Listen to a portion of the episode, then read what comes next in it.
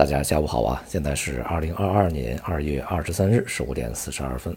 随着西方国家对于俄罗斯啊它一系列制裁行动的落地，今天的全球金融市场呢普遍是回稳啊。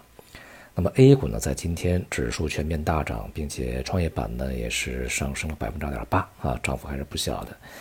同时呢，这个行业板块啊个股也是这个大多数啊都是比较大幅度的回升，并且呢回升的幅度啊。已经是回到了乌克兰危机发生以来的这个起点位置，也就是将呃乌克兰危机所带来的调整呢全部的收回啊。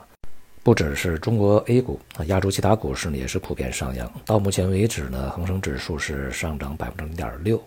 预计呢在今天欧美股市开盘以后啊，也会这个呈现一个回稳态势啊。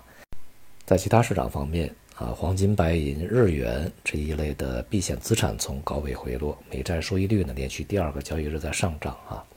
而原油价格呢也从高位开始这个回稳啊，并且有一些调整，也就是说呢，全球金融市场已经又回到了一个正常的秩序里面来啊，市场的逻辑呢重新又回到了一个在之前以经济啊、以通胀、以货币政策为主导的啊这样的一个逻辑路线里面去。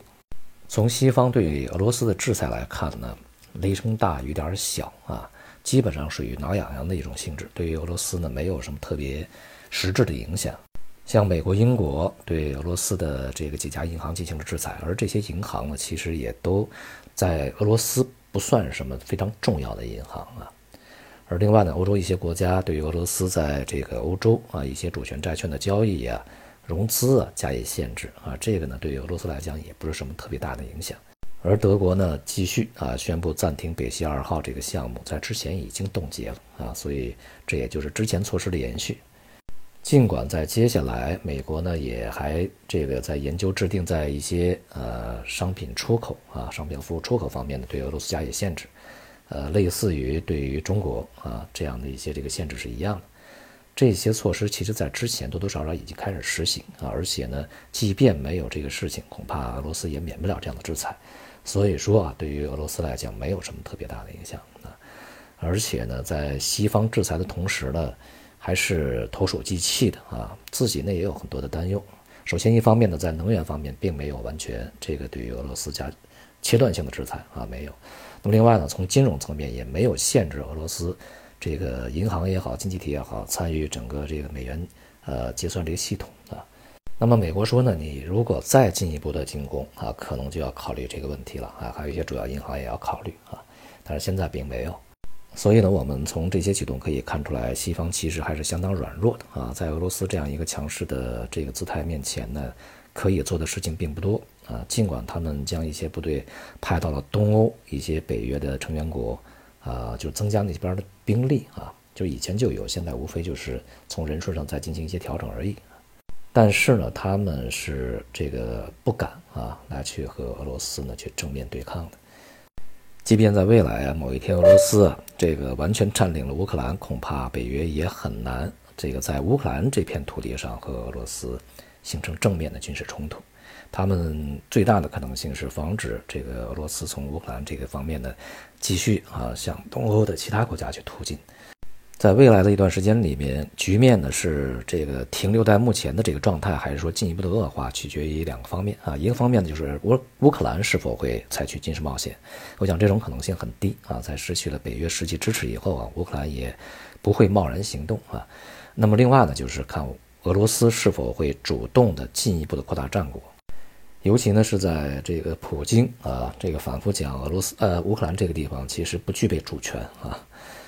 他从历史上呢就是这个俄罗斯的一部分啊，是一家人，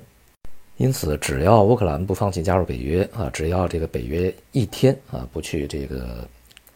承诺啊乌克兰不去加入北约或者承诺其他的一些这个俄罗斯的安全诉求的话啊。那么俄罗斯就不会这个从实际意义上放弃对乌克兰吞并，但是更大的可能性呢是通过一系列的啊这个军事压制以及其他的方面的压制。啊，因为现在乌克兰的这个呃能源呢还是受制于俄罗斯啊，在各方面的压制之下呢，去这个导致乌克兰自己内乱啊，最终呢这个亲俄政府建建立啊，甚至这个亲俄政府啊呃效仿这克里米亚啊，然后重新回到这个俄罗斯，这种路径呢可能性更大一些，但是时间比较长啊，不知道这个普京还会不会等。不管怎么样呢，无论是从这个市场的反应，还是从中国目前的反应来看啊，这个当前局势进一步急剧恶化的可能性并不是特别大。那么因此呢，市场啊，这个一方面获得喘息，另外一方面呢获得这个呃支持啊。那么对于 A 股而言呢，当前的这个呃回升已经这个再度啊使市场回到一个相对比较安全的位置啊，在前面一个震荡整固的一个。这个区间之内啊，那么在今天这个绝大多数的成长板块呢啊，这个大涨啊，也意味着在未来一些阶段性的一些反弹行情还会持续。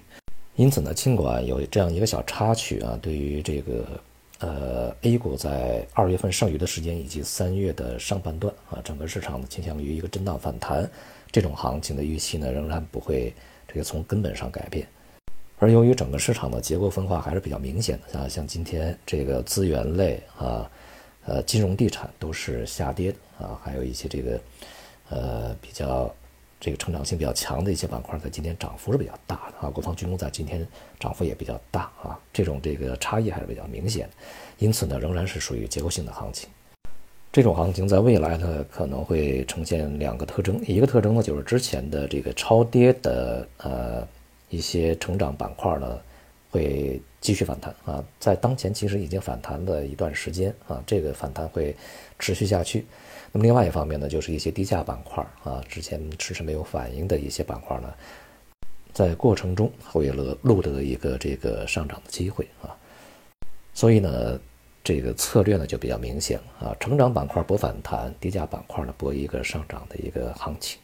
而其他市场呢，预计会逐步的回到一个先前的秩序里面去啊，美元的中长期上涨，黄金白银的一个见顶回落，商品价格的一个这个分化走走势啊，都会在未现未来呈现出来。而全球的债市也会重新回到一个震荡下跌的状态里面去啊。总之呢，这个当前的状态啊，验证了我们老一辈革命家曾经说过的一句话，就是帝国主义。及一切反动派啊，都是纸老虎。现在看来啊，确实是纸老虎啊。好，今天就到这里，谢谢大家。